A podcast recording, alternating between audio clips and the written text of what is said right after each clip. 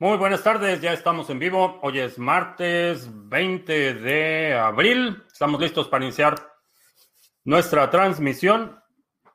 Si es la primera vez que nos visitas, en este canal hablamos de Bitcoin, criptomonedas, activos digitales y algunos temas de política económica y geopolítica que afectan tu vida y tu patrimonio. Eh, y a veces también hablamos de gallinas. Eh, estamos transmitiendo en vivo audio y video vía Facebook, Periscope y Twitch, ah, también en BitTube y Odyssey.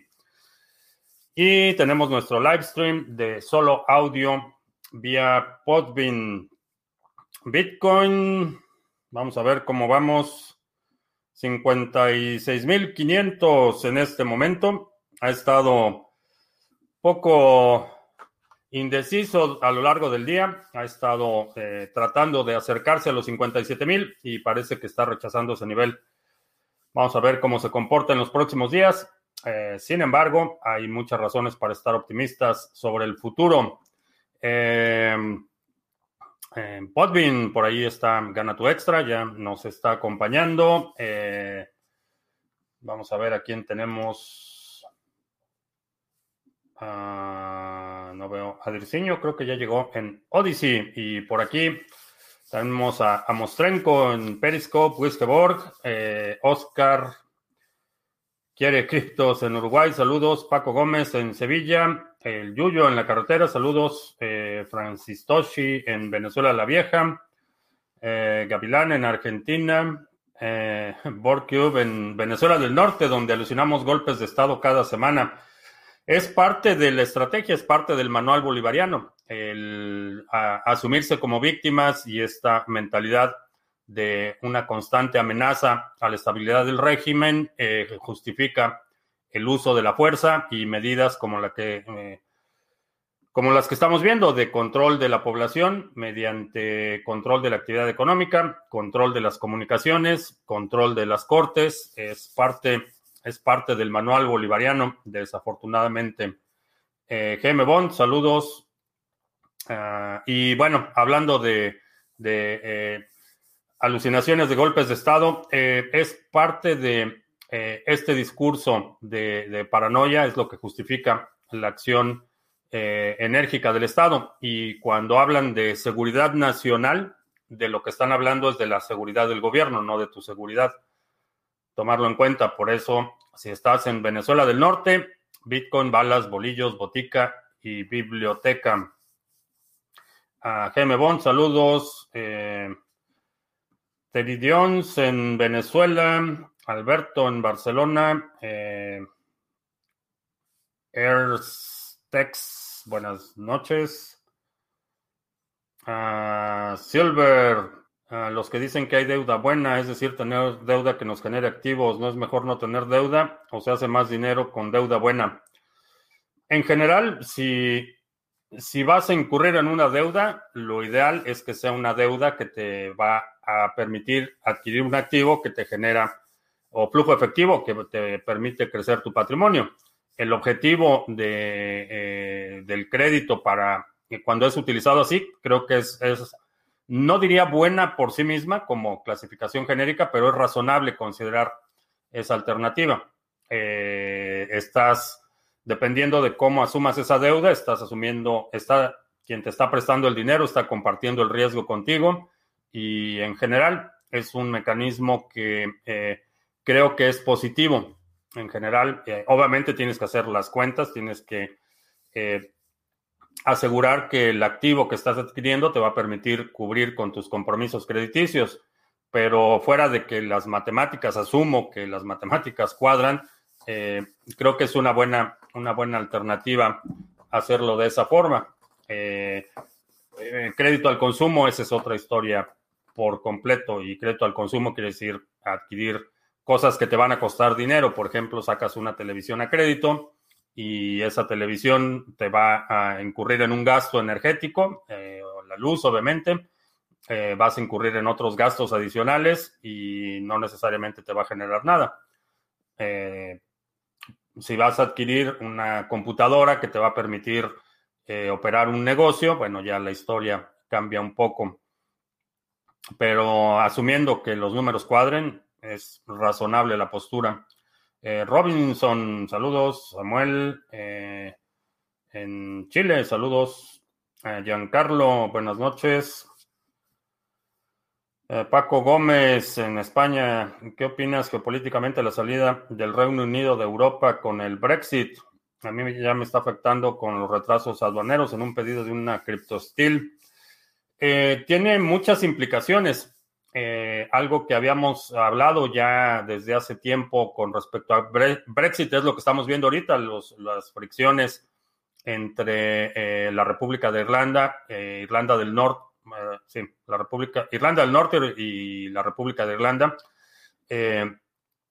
las fricciones crecientes con actos de violencia, eso ya es algo que habíamos discutido con, eh, ampliamente en el canal. Creo que se desinfló un poco viendo la, no solo el, nivel de incompetencia con el que el gobierno británico manejó la salida, sino las consecuencias eh, que se anticipaban y que, en muchos sentidos se están confirmando.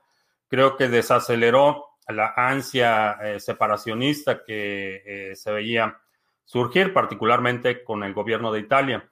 Eh, sin embargo, las consecuencias van a continuar en el frente económico, en el frente político. Creo que eh, apenas estamos viendo el inicio de una escalada de violencia eh, lamentable, pero, pero bastante predecible en la frontera de lo que ahora constituye la frontera entre la eurozona y el Reino Unido. Creo que las tensiones se van a incrementar. Vamos a ver eh, más confrontaciones y las consecuencias económicas son innegables. Eh, no solo la, eh, migración de, miles de empresas que salieron del Reino Unido, el incremento en el costo para la exportación. Ahora las empresas que se quedaron en el Reino Unido tienen que cumplir con todos los requerimientos aduanales para que sus productos sean verificados y certificados para comercializarse eh, dentro de la eurozona, entonces tiene enormes consecuencias.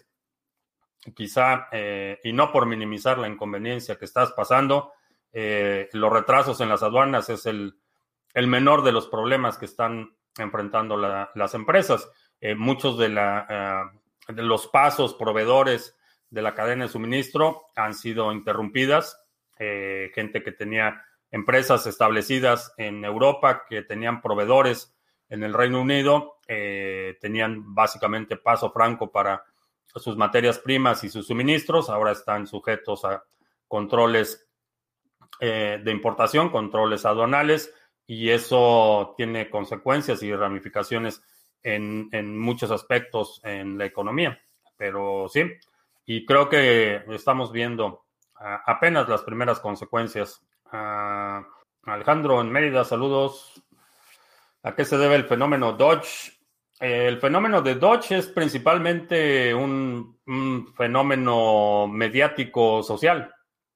Realmente desde el punto de vista fundamental, eh, no tiene fundamentales particularmente robustos. La moneda Dogecoin fue creada como una broma.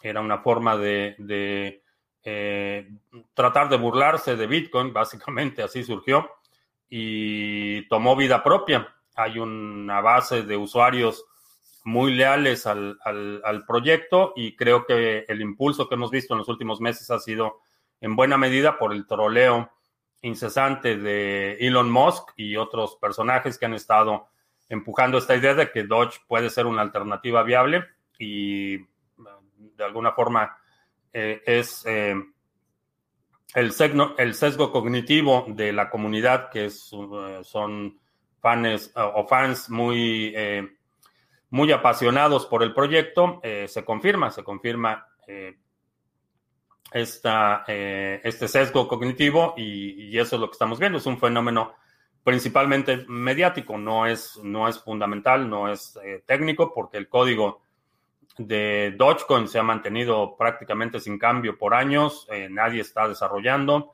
Ha habido algunos intentos de fork, pero no han prosperado porque puedes copiar la tecnología, pero no puedes copiar a la comunidad. Y eso es eh, quizá el activo más fuerte de Dogecoin, eh, más que sus fundamentales, es, la comunidad tan apasionada que tienen. Ah, es verdad que los ricos tienen muchas deudas y por eso no pagan impuestos, saben cómo evadir el pago al gobierno. Es parcialmente cierto. Eh, mm, no es evasión fiscal. La evasión fiscal es un crimen, pero tienen los recursos para minimizar su carga fiscal.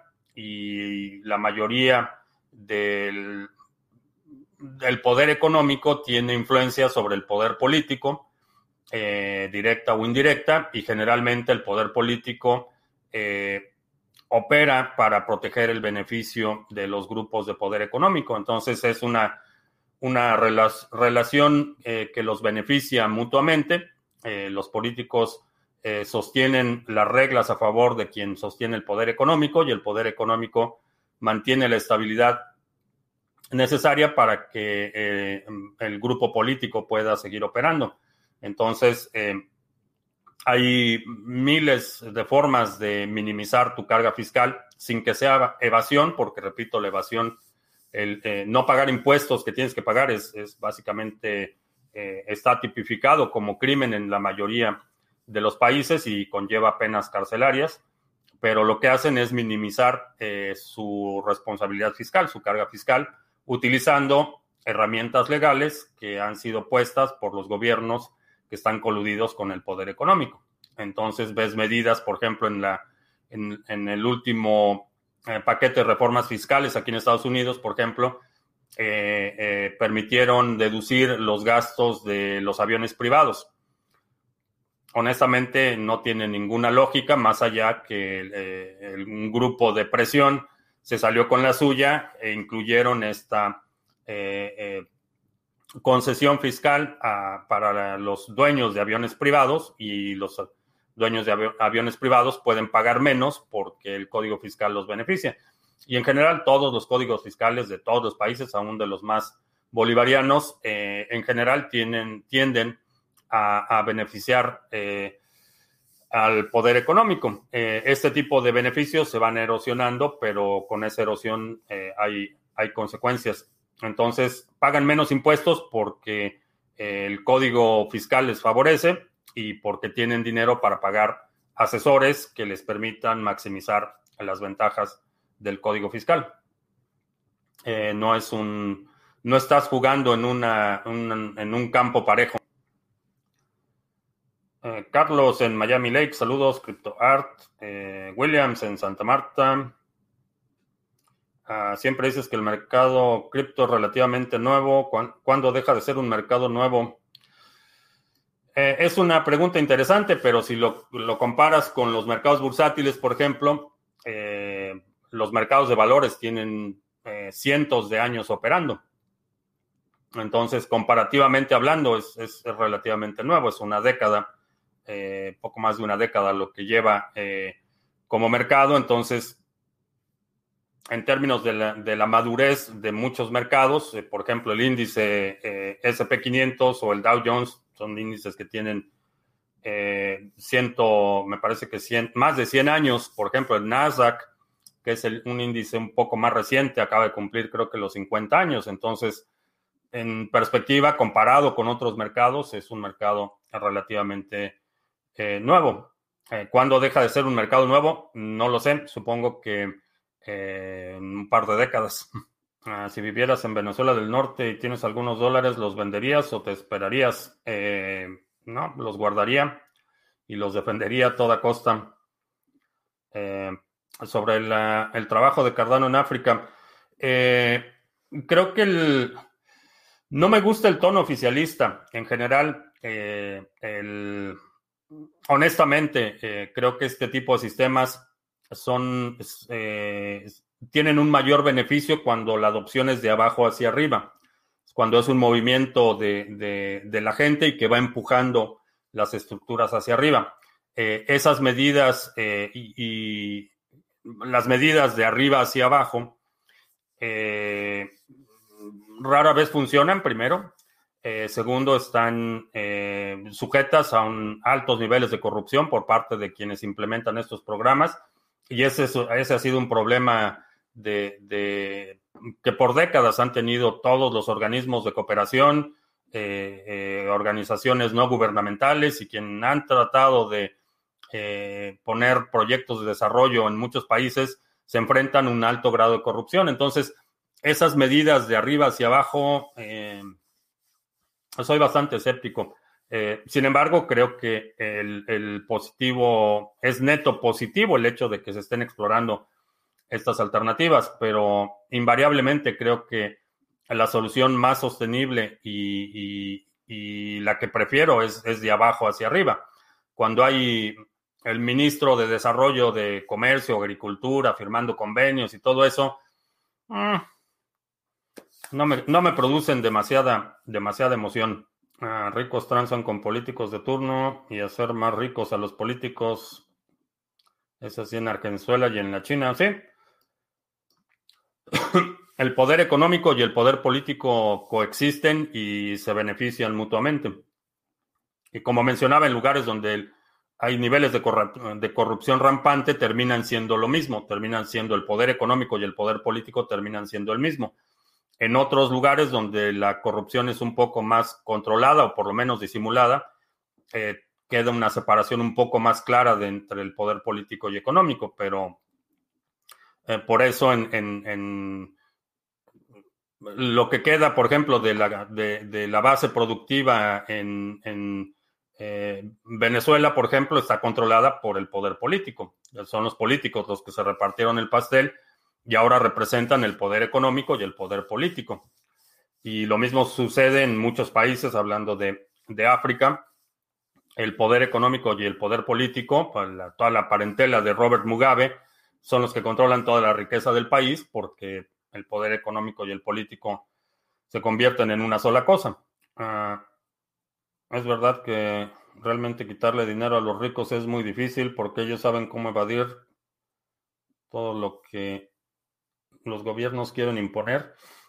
No, generalmente el, lo que el fenómeno es el que, el que acabo de comentar. Hay una colusión, cooperan, no eh, únicamente en aquellos eh, gobiernos que están eh, que se han propuesto devastar la riqueza y tomar control absoluto, desplazar al grupo de poder económico y reemplazarlo con el poder político, como lo hemos visto en mencionaba el caso de Venezuela, pero hay cientos de casos en la historia que, se da lo mismo. En Haití, generalmente los países más pobres es donde se nota más rápido la diferencia. Los, eh, los Somoza en Nicaragua, por ejemplo, eh, son grupos políticos que terminan eh, devastando o desplazando al poder económico y se convierten de facto en el poder económico y el poder político. la clase media, los ricos no quieren deshacerse de la clase media. La clase media es una es una zona de contención para evitar que la, población más pobre eh, eh, se torne violenta. Esa es, la clase media tiene una utilidad enorme, eh, mucho más allá de la que se reconoce, pero en los lugares donde la, la, la proclividad a la violencia es mayor, es en aquellos en los que ves una mayor disparidad económica, cuando tienes una una élite extremadamente pequeña que controla todos los recursos y una gran masa de gente que no tiene nada que perder. Ahí es cuando se desencadena la violencia. Pero si tienes esta clase media que funciona como un amortiguador entre las tensiones, eh, la situación es un poco más sostenible y la clase media es fundamental. De hecho, eh, eh, en este momento hay una grave preocupación entre los grupos de poder económico porque la clase media está prácticamente desapareciendo. Y en el momento que quitas esa zona de, eh, de, que amortigua las tensiones sociales, eh, la posibilidad de que la situación se torne violenta es, es mucho, más, mucho más grande.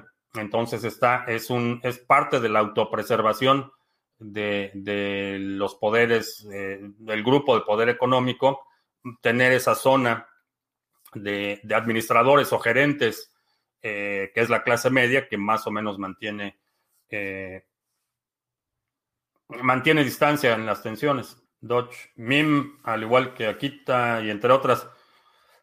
Sí, pero la situación con Dodge, al igual que Bitcoin, es algo que no se puede replicar. Eh, puedes tratar de imitarlo, pero el fenómeno, eh, si no se da de forma orgánica como sucedió con Doge o como sucedió con Bitcoin, es muy difícil replicarlo. Eh, no lo puedes crear de forma artificial. Eh, los cines ya quebraron, van a volver. no sé, honestamente no, no sigo mucho el sector. Asumo que muchos sí, ya quebraron y si van a volver, no lo sé. Ah, cuando tramitas tu pasaporte en Venezuela del Norte, obtienen tus datos biométricos, sí. Sí, pero a diferencia de lo que, se, lo que le llaman, bueno, lo que va a ser el padrón de usuarios de telefonía móvil, eh, esos datos están protegidos por ley, no solo eh, por las leyes nacionales, sino las eh, convenciones internacionales. Las leyes internacionales protegen todo lo que tiene que ver con los pasaportes. tienes mayores protecciones legales.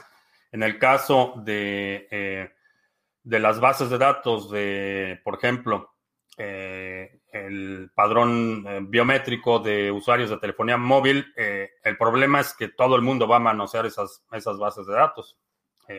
pero sí, cuando sacas tu pasaporte, credencial de lector, también toman tu fotografía, huella digital. Cobrarles impuestos a los ricos es lo más complejo del mundo, o sea, es imposible. No es imposible, eh, lo hacen más difícil de lo que es, pero realmente creo que no conozco ningún, ningún empresario eh, razonable que no aceptaría, por ejemplo, una tasa, una tasa fija, que no tiene que ser una tasa extremadamente alta, pero simplemente una tasa fija y eliminar todas las deducciones. Creo que es un esquema que simplificaría las cosas a tal punto que eh, terminas ganando dinero, porque ahorita eh, como mencionaba, el hecho de, contratar abogados y tener personal encargado de contabilidad y toda la parte fiscal y todo eso para las empresas es una carga enorme. Eh, cuando, inclusive si tienen que, desarrollar estrategias para mitigar su carga fiscal, es un, es un costo enorme en el que incurren, que el costo supera el costo de la responsabilidad fiscal, obviamente sí, es la razón por la que lo hacen pero no he escuchado a nadie eh, en una discusión seria que se oponga, por ejemplo, una tasa fija para las empresas. Eliminar todas las deducciones y tener una tasa fija relativamente baja eh, incrementaría considerablemente no solo la recaudación, sino simplificaría enormemente los procesos. También para personas físicas, si eliminaran todas las deducciones y tuvieran una tasa fija baja, la recaudación sería no solo más eficiente, sino que sería eh, mucho mayor. Pero la, complejidad de los eh, códigos fiscales no es, eh, no es una casualidad, es por diseño. Ah, Peter Schiff dice que Doge es mejor que Bitcoin a manera de burla, que ha subido un 80%. Pues supongo que está, está tratando de mantenerse relevante, pero él ha sido proponente del oro como reserva de valor y hay que ver cómo se ha desempeñado el oro en la última década. Creo que ahí está la respuesta. Uh, Mr. Revilla nos está viendo en Odyssey, en Ciudad del Carmen, con un colega que quiere aprender de Bitcoin. Excelente, bienvenido al colega de Mr. Revilla. Para la seguridad en Proof of Stake, ¿cuántos más pools haya mayor cantidad de staking, hace la red más robusta. Eh, sí, básicamente mientras más eh, participantes hay en el consenso y mientras más stake hay, eh, la posibilidad de un ataque se mitiga. Ah, recientemente vi una gráfica el porcentaje de hash rate por país, donde China posee aproximadamente el 65%. Esto no le brinda posibilidad de hacer un ataque del 51% a la red de Bitcoin. Eh, no estoy familiarizado con esa gráfica, pero la realidad es que no. Eh, aunque técnicamente lo podrían hacer, eh, no hay incentivo económico para hacerlo. A lo mejor en el futuro eso cambia, quiero subrayarlo. Eso en las condiciones actuales no hay un incentivo lo suficientemente grande para atacar a la red, porque un ataque de, este, de esta magnitud tiene consecuencias, tiene implicaciones y la primera consecuencia sería que el, precio se desplomaría. Entonces, eh, los mineros tienen invertidas cantidades considerables de dinero en infraestructura, entonces estarían destruyendo el valor que le da sentido a su actividad primordial. Ese es el primer punto. El segundo punto es que la ubicación física de los mineros no garantiza ninguna, ninguna forma de lealtad en el sentido de que los pools de minería, que son los que realmente agregan este tipo de datos, no controlan el poder de minado. El pool de minería puede sugerir a sus usuarios que hagan un upgrade o no, eh, puede distribuir eh, cierta carga de trabajo eh, legítima o no, pero a final de cuentas, quien es el dueño del equipo, quien es el dueño de la infraestructura, determina si actúa en coordinación del pool o se opone. Entonces tienes distintas capas de intereses económicos eh, y básicamente estarías arriesgando el valor de Bitcoin. Eso puede cambiar en el futuro, si en el futuro empezamos a ver transacciones de, eh, eh, trillones de dólares, el incentivo puede cambiar, pero por ahora no veo, no veo que exista el incentivo económico para hacerlo sin que destruyan el valor de lo que están mirando. y creo que eh, para los ataques ahí está la experiencia de, Bitmain, eh, que fue una compañía que en el 2017 y, 2016, 2017 era dominante, eh, tenía prácticamente un monopolio en el equipo de minado y la compañía fue devastada por el intento de atacar Bitcoin. Con todo el hard fork, la escalación, la creación de Bcash y todo eso devastaron, devastaron Bitmain. Bitmain está en la lona, tuvieron que suspender eh, su oferta pública que iba a salir al mercado con una evaluación de eh, no me acuerdo cuántos miles de millones de dólares, pero tuvieron que suspender la oferta pública y eh, la, empresa quedó devastada después de intentar ese ataque en contra de Bitcoin porque estaba destruyendo el valor que, que le daba sentido a su operación. Entonces, no veo que esté el incentivo. ¿Qué opino del aumento de Monero? No he estado siguiendo el precio de Monero, pero al, igual que Dogecoin, no son monedas con las que espero ganancias eh, considerables. Creo que, eh, como lo he mencionado en muchas ocasiones, es bueno tener algo de Dogecoin, es bueno tener algo de Monero por su valor utilitario, pero en términos de evaluación no lo considero eh, como un activo es más como una herramienta en mi, en mi portafolio que un activo en el que esperaría mucha apreciación o el que el cual adquiriría para fines especulativos, es más para fines utilitarios. Ah, ¿Crees que si la blockchain de Doge le sale un bug grave, mucha gente pierda mucho dinero? ¿Crees que la SEC o las entidades regulatorias se meterían? Eh, no. Difícilmente. Ah, Hotbit es descentralizado o centralizado. Eh, no conozco a Hotbit, pero muy si me tienes que preguntar, muy probablemente es un exchange centralizado. Ah, ¿Cuántas generaciones de criptomonedas existen? ¿Por qué se diferencian unas de otras? En las generaciones eh, no hay una norma o un estándar eh, consensuado que diga que es una generación y que es otra. Es como cuando nos referimos a la web 2.0, eh, hay muchas definiciones eh, de qué es la web 0, la 3.0. Lo mismo sucede en la cadena bloque. Realmente no hay una, no hay una especificación que te diga esto es esta generación o esto es otra generación. Eh, un ejemplo puede ser, por ejemplo, en la telefonía celular, cuando hablamos de 5G, realmente no hay un estándar de 5G 5G se refiere eh, generalmente a la quinta generación de una red. La diferenciación entre la cuarta generación y la quinta generación generalmente eh, es más inherente al proveedor eh, de la infraestructura que a, una especificación técnica. No hay un documento que te diga o, un grupo académico que determine esto es primera generación y esto es segunda generación. Es, es un un tema de eh, agrupación con una línea gris extremadamente amplia. El sistema de dinero fiat vino de arriba hacia abajo y la gente lo aceptó. haciendo sistemas que vinieron de abajo hacia arriba, como el trueque, entonces puede que sí funcione. Bueno, eh, el sistema Fiat de abajo, de arriba hacia abajo, eh, la gente lo aceptó a punta de pistola.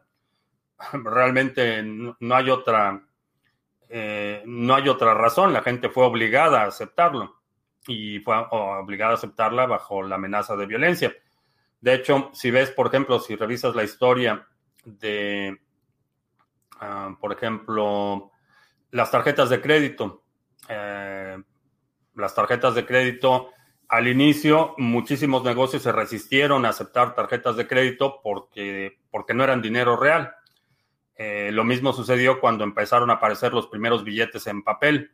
Eh, la gente estaba acostumbrada a monedas de plata y, monedas de oro en distintas denominaciones y cuando empezaron a introducir el dinero en papel, eh, mucha gente no lo quería aceptar porque no era lo que no era, no era dinero de verdad lo mismo sucedió con las tarjetas de crédito. Y en el caso de, los billetes o el dinero Fiat, el modelo Fiat, eh, fue impuesto a punta de pistola, fue a, punta de amenazas que lo aceptaron. Pero cambios eh, sociales eh, sostenibles son más de abajo hacia arriba. Ahora hablas como si ya no fueras capitalista. no sé, mis observaciones no, no tienen sesgo ideológico, son observaciones de lo que está pasando en el mundo. Ah, la clase media es el tío, es el tío Tom. De alguna forma, sí, ah, ha funcionado, tiene su función en términos de proporcionar la perspectiva de movilidad y, definitivamente cuando estás en, eh, la clase obrera y pasas a ser de la clase media, definitivamente ves un progreso tangible, sustancial y, en muchos casos puede ser generacional.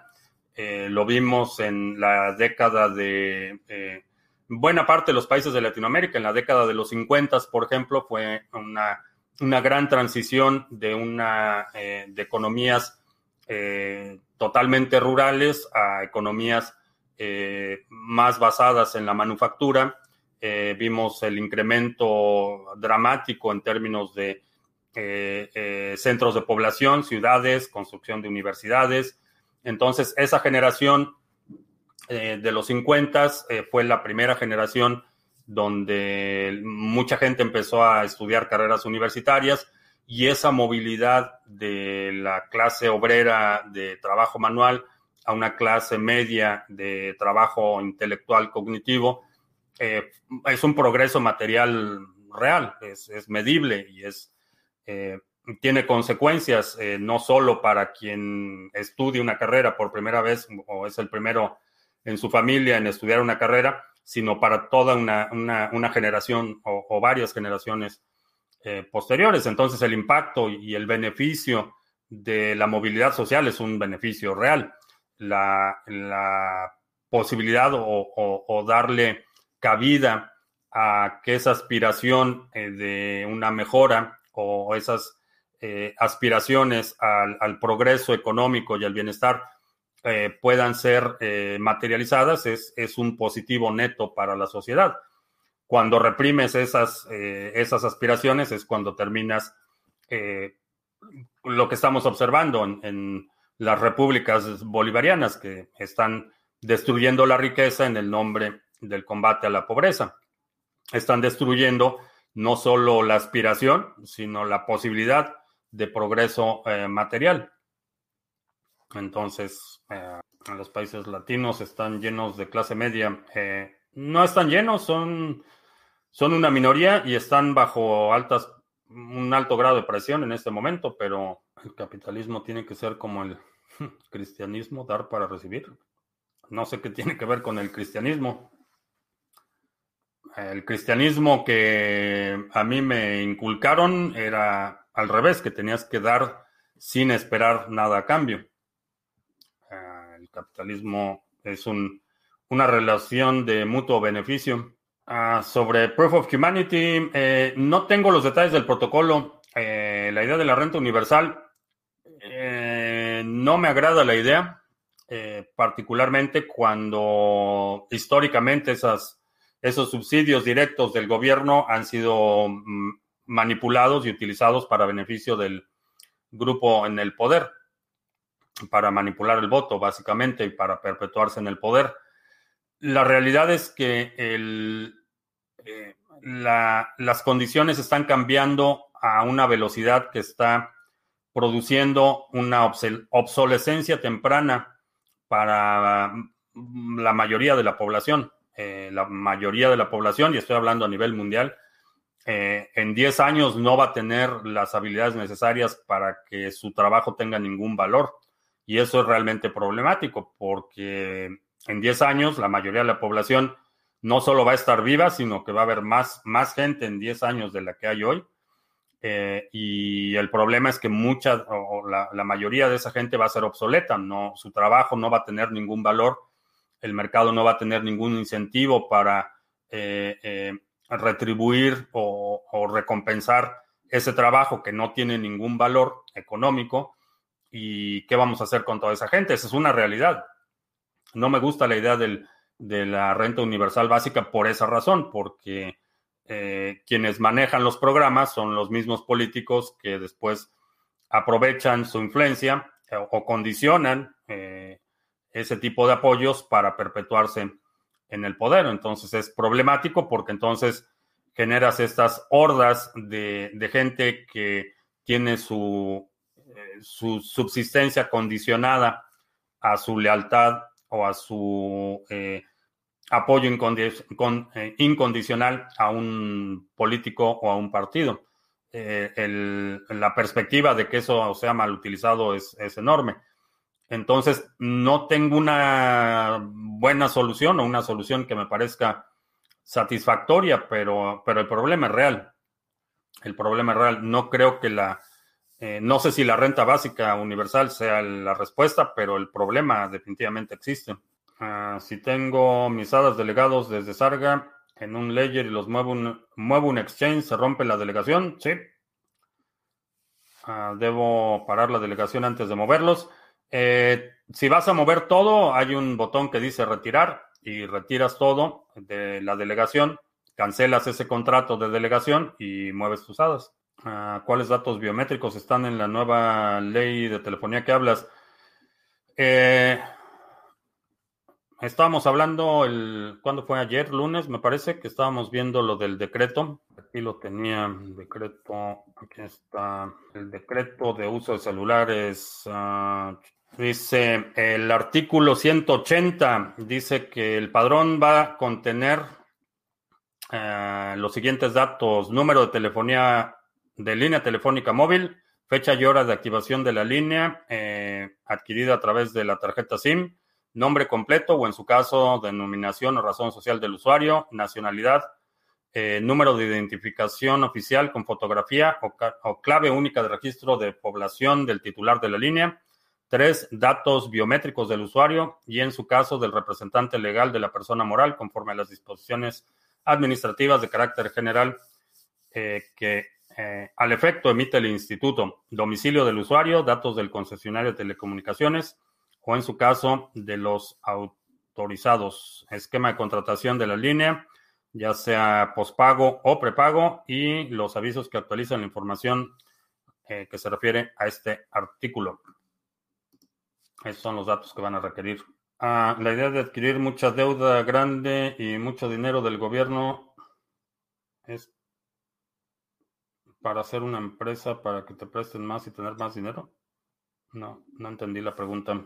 Ah, si Binance tuviera saliera a la bolsa, tendría más capitalización del mercado que Coinbase. Probablemente sí. No sé cómo esté la distribución de acciones de Binance, eh, quién tiene qué. Asumo y es solo sospecha mía porque no hay documentación o información pública que lo verifique, pero asumo que los mecanismos de inversión del Banco Popular de China tienen ahí metida la mano. Luis Enrique en Anaco Nenio, saludos. Corea del Norte, un país y régimen de otro mundo, no iría ahí ni aunque me regalen el viaje. Sí, es uno de los lugares que no me gustaría estar. Ustedes no saben que en los países comunistas hay cuatro veces más mujeres que hombres. Ah, no, No tengo idea de dónde sale ese dato, pero... Ok, X ya permite hacer retiros y depósitos con Lightning Network de Bitcoin. Excelente. ¿A qué precio crees que llegará Cardano con los smart contracts? Eh, no tengo target de precio para ese evento sobre el combustible sintético. Mm, no sé a qué combustible sintético te refieras. Ah, ¿Qué opino de la moneda? El ROND, eh, no tengo opinión formada todavía. Después de BTC, ¿qué moneda recomiendas en staking para los siguientes meses? Estamos operando el pool Sarga en Cardano y el pool Sarga en Waves. Vamos a estar anunciando más proyectos en las próximas semanas, pero por ahora esos son en los que tengo puesto no solo capital, sino infraestructura, recursos, tiempo en Waves y en Cardano. Con las tarifas tan caras para sacar de los exchanges, ¿recomiendas para ahorrar Bitcoin la red de Lightning Network? Sí. El proyecto Pillar. Me llamó la atención el proyecto. Eh, lo vi. De hecho, el ICO fue hace. Me parece que ya tres años. No me acuerdo cuándo fue. Pero eh, Creo que, aunque la idea inicial era bastante clara, creo que se ha diluido mucho el proyecto. Están un poco perdidos en términos de, la dirección, pero creo que tiene potencial para recuperarse. Una manera de proteger mis bitcoins son tener, supongo que quieres decir, sin tener que adquirir una cartera hardware wallet, sería dividiéndolo en varias billeteras. ¿Qué piensas acerca de esto? ¿Es viable?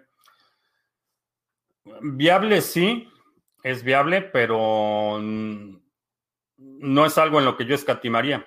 Particularmente si vas a poner Bitcoin y buena parte de tu patrimonio está en Bitcoin, no escatimaría los 100, no, ya ni 100, como 60 o 70 dólares que cuesta una cartera en hardware. No, no escatimaría ese dinero. Los correos electrónicos que no se usan por mucho tiempo pueden ser deshabilitados. Eh, pues depende totalmente del proveedor. El es a discreción del proveedor. Ah, el documental de Adam Curtis, Can Get You Out of My Head. Eh, no, no lo he visto. SIC, Carlos Álvarez en México, saludos. Eddie dice que Andreas Antonopoulos concedió a Tech con Catalina una entrevista, preguntó sobre regulaciones que están por venir y él contestó que no le preocupan ya que Bitcoin mantiene un desarrollo constante y no está parado esperando a que vengan hacia él, sino que mientras tratan de entender cómo lo harán BTC, está en constante desarrollo, que ya no estamos en el 2013, actualizaciones constante. Eh, sí, comparto esa opinión. Los gobiernos van a poder, van a tratar de poner regulaciones y demás, pero no lo pueden detener. Y eso es lo más importante. Eh, pueden poner restricciones, pueden tratar de hacerlo difícil para los usuarios, pero no lo van a poder detener. Y en mi opinión, hay mucha gente, y particularmente gente en posiciones de poder, que todavía no le cae el 20, todavía no entiende eh, que esa es una realidad, que no lo van a poder detener. El Estado no puede crear riqueza. Eh, no, el Estado solo puede tomar riqueza y, ya. solo puede tomar riqueza. En el mejor de los casos, la medio distribuye eh, equitativamente y en el peor de los casos la desaparece. Ah, ¿Crees que padre rico, padre pobre ayuda, padre rico, padre pobre ayuda algo a despertar de la realidad que no nos enseñan en ningún colegio o universidad? Sí, aunque hay que tomarlo con su reserva. En general tengo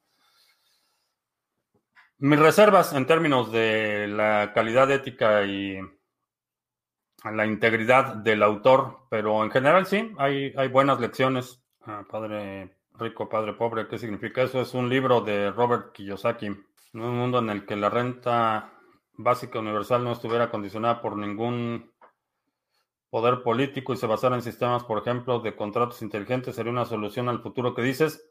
No necesariamente porque eh, la renta básica debe salir de algún lado. Alguien está poniendo ese dinero alguien está sacrificando o sus ganancias o su prosperidad o el poder adquisitivo de su dinero para subsidiarlo. La, renta universal eh, es un subsidio. Es alguien le está dando dinero a alguien que no es capaz de producir lo suficiente para vivir.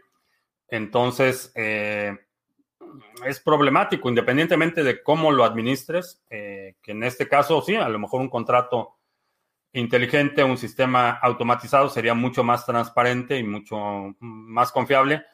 Eh, el punto importante que hay que dilucidar es el origen del dinero. ¿Quién va a pagar ese costo? Si ese costo lo va a asumir la sociedad en su conjunto, lo va a asumir un sector específico o, quién va a pagar los platos rotos, por así decirlo, porque es una transferencia de riqueza y para que esa renta universal tenga eh, eh, sea capaz de cubrir las necesidades de quien la recibe, necesita tener valor y, ese valor de dónde sale, quién lo pone. Ese es, ese es el punto importante. Ah, ¿Qué opino de un préstamo personal 10% aquí en Estados Unidos para comprar y hacer staking de OK Cash?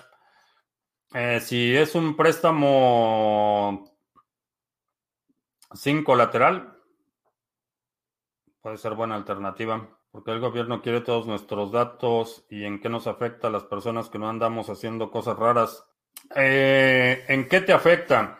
Te afecta porque te hace vulnerable, te hace sujeto a, presión, coerción, eh, represión del gobierno. Esa es la primera. La segunda, eh, eh, ¿por qué el gobierno quiere tus datos? Porque es un mecanismo de presión. Ve lo que está pasando en, en Myanmar, eh, ve lo que ha pasado en protestas alrededor del mundo, eh, en el momento que la gente empieza a manifestar cualquier descontento, eh, inmediatamente reprimida y, presionada para que desista de ese interés. Entonces, no es asunto del gobierno con quién hablas, a qué horas hablas o, qué es lo que dices. Esa es una, una realidad fundamental y no necesitas eh, estar haciendo cosas ilegales o, poco éticas para defender ese derecho. Es, un derecho fundamental. Es eh, eh, la soberanía sobre tu persona te da esa facultad para decidir qué tipo de información compartes con quién. Eso es, eso es un, un derecho fundamental.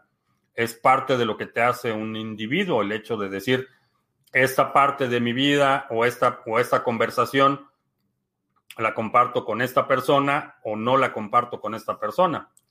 E, es un, aspecto fundamental de la individualidad y no es mm, eh, la, justificación del gobierno de combatir el crimen no es lo suficientemente grande para que para obligar a los usuarios, a los ciudadanos a que renuncien a ese tipo de derechos fundamentales.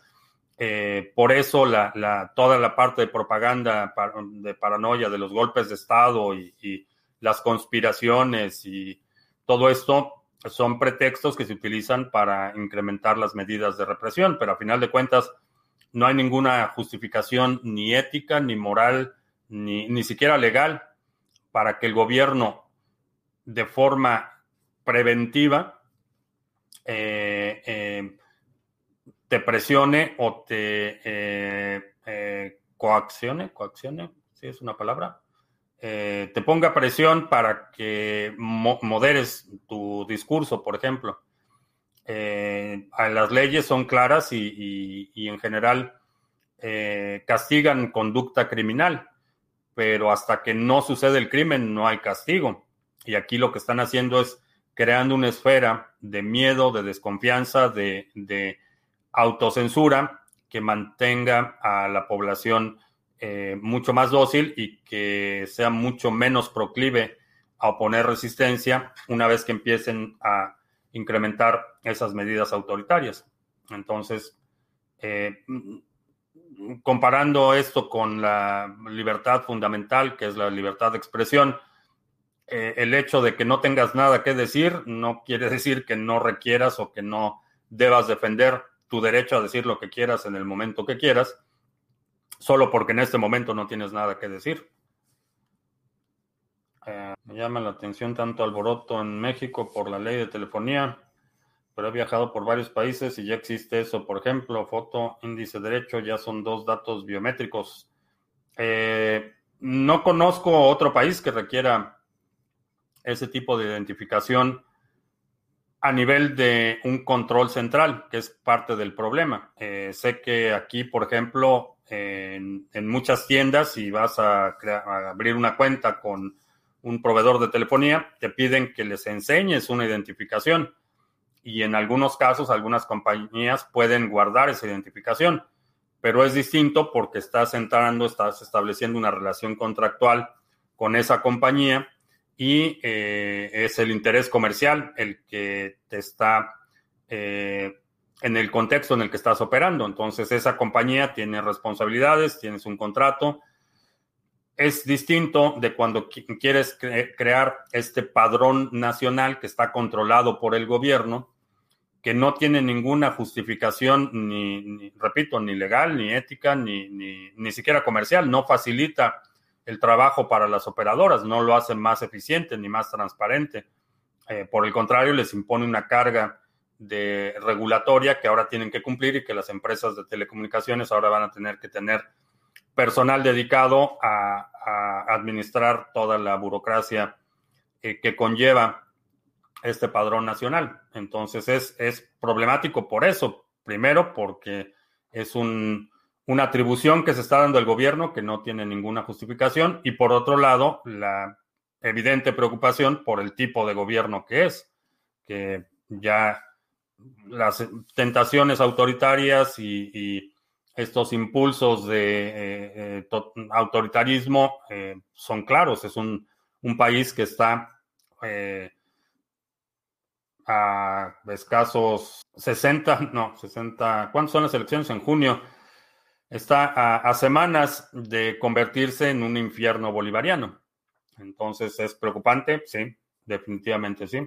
Ah, se puede almacenar el hidrógeno de manera barata y segura. Generalmente, cuando estás hablando de eh, gases, almacenamiento de gases que son inflamables, barata y segura rara vez están, eh, están en la misma en la misma solución. Eh, puedes almacenarlo de forma barata, seguramente sí, pero que sea segura y barata. Mm, mm, mm. El presidente de Porsche y los GT, creo que los motores de combustión interna que usan combustible sintético o e-fuel harán que los coches de combustión interna sean tan limpios como una alternativa eléctrica. No tengo idea de cuál sea la cuál sea la composición o, cuál sea el, origen del combustible sintético, pero diría que buena parte de lo sintético viene del petróleo, entonces no sé, no sé cómo funciona ese combustible. El Estado no puede crear riqueza, pero las empresas grandes no pueden vivir sin el Estado. es falso. Por supuesto que las grandes empresas pueden vivir sin el Estado. Las, las grandes empresas preceden al Estado por cientos de años. Ha habido empresas grandes mucho antes de que existiera el Estado moderno eh, o el Estado como lo conocemos actualmente.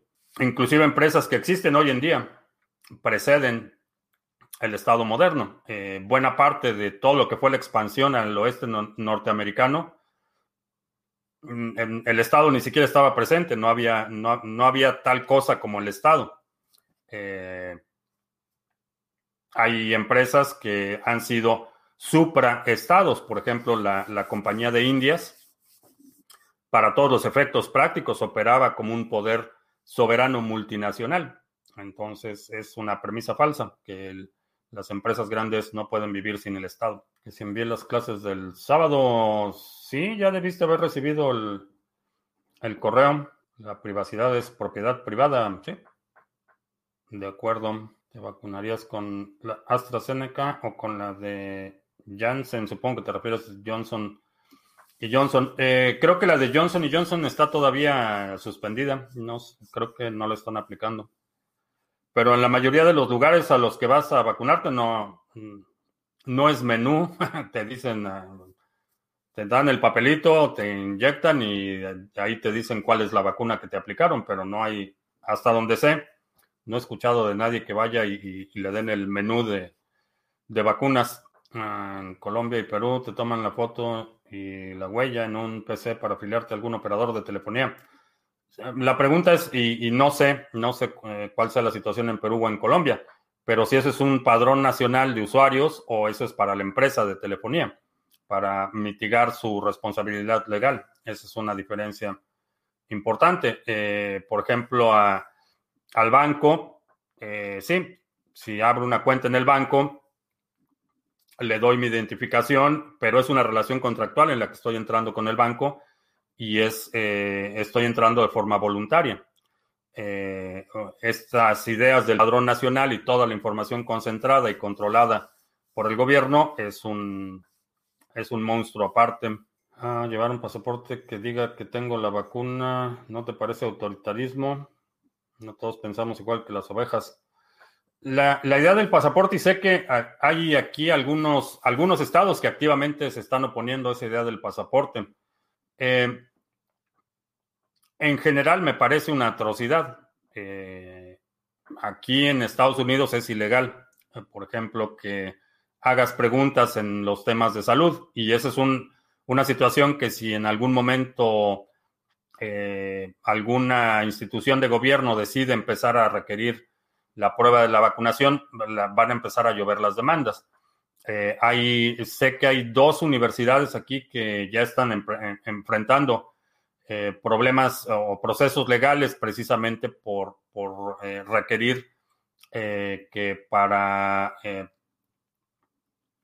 ¿cómo estaba? Para, para participar en actividades extracurriculares requerían eh, que demostraras que estabas vacunado. Entonces, eh, me parece una mala idea en general el, hecho de requerirlo. Eh, entiendo que hay, hay lugares y hay circunstancias en las que se justifica. Por ejemplo, si vas a entrar en una zona, un hospital, por ejemplo, en el que hay gente que puede ser vulnerable a una infección, creo que me parece una medida razonable eh, requerir que quienes tengan acceso a determinadas áreas estén vacunados. Me parece una, una medida razonable.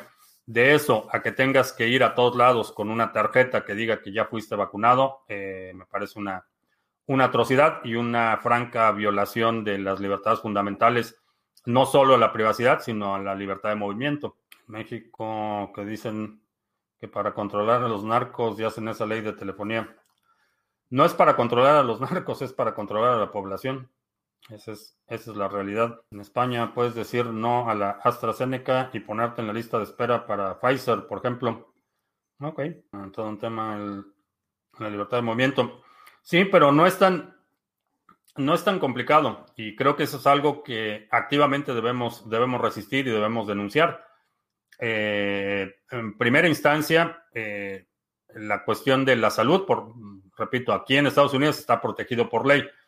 Eh, puedo, nadie me puede pedir información de salud sin que esté obligado por ley a, cumplir con una serie de requisitos. Entonces, por ejemplo, mucha gente lo que estuvo haciendo durante el periodo de exigencia de mascarillas, les decía, ¿no? Por cuestiones de salud, no puedes usar mascarilla y no te pueden preguntar más y no te pueden exigir que demuestres nada.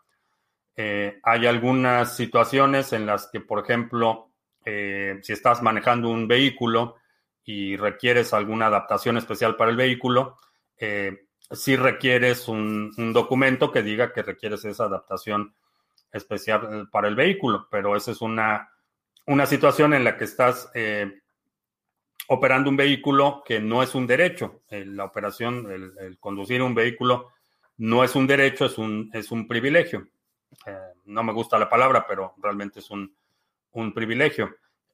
De eso a que detengan tu tránsito para exigir cualquier tipo de documento, no, no solo de salud, sino de, de, ocupación o de prioridad o de lo que sea, es una franca violación a la libertad eh, de movimiento es una franca violación a los derechos fundamentales. No, no veo, eh, aun cuando sé que en muchos países se justifica con, con el pretexto de la seguridad o de mantener a la población segura, eh, por ejemplo, los, los retenes que hay en muchas carreteras en México son no solo inconstitucionales, sino son una, una franca violación a la, al derecho de libre tránsito. Es anticonstitucional el hecho de que haya retenes militares o policíacos, peor militares, pero policíacos, los retenes policíacos en los que te detienen para verificar documentos eh, son anticonstitucionales. Ah, la pérdida de las libertades individuales es un hecho. Hay que luchar contra eso.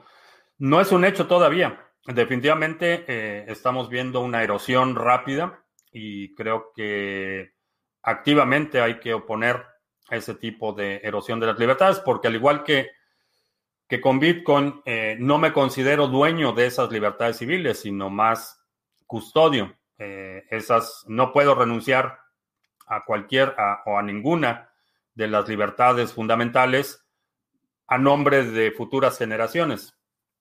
No puedo hacer eso y no lo voy a hacer. No voy a renunciar al derecho a la legítima defensa, por ejemplo, porque no es un derecho que es mío, es un derecho que, eh, que corresponde a cualquier humano actual o futuro y por lo tanto no tengo la autoridad para renunciar a ningún derecho a nombre de generaciones futuras.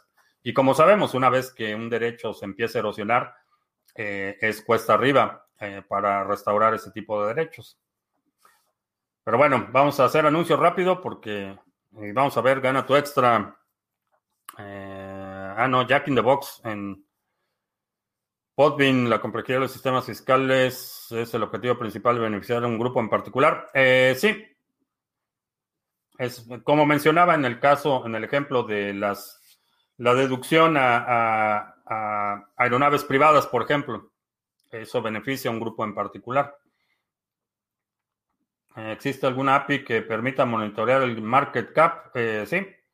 Eh, CryptoCompare tiene APIs, CoinMarketCap también tiene APIs, muchos exchanges te permiten utilizar APIs públicas para obtener información del exchange. Y vamos a hacer anuncios. Hoy terminó el Epoch, eh, ¿cuál fue el 250 y 261?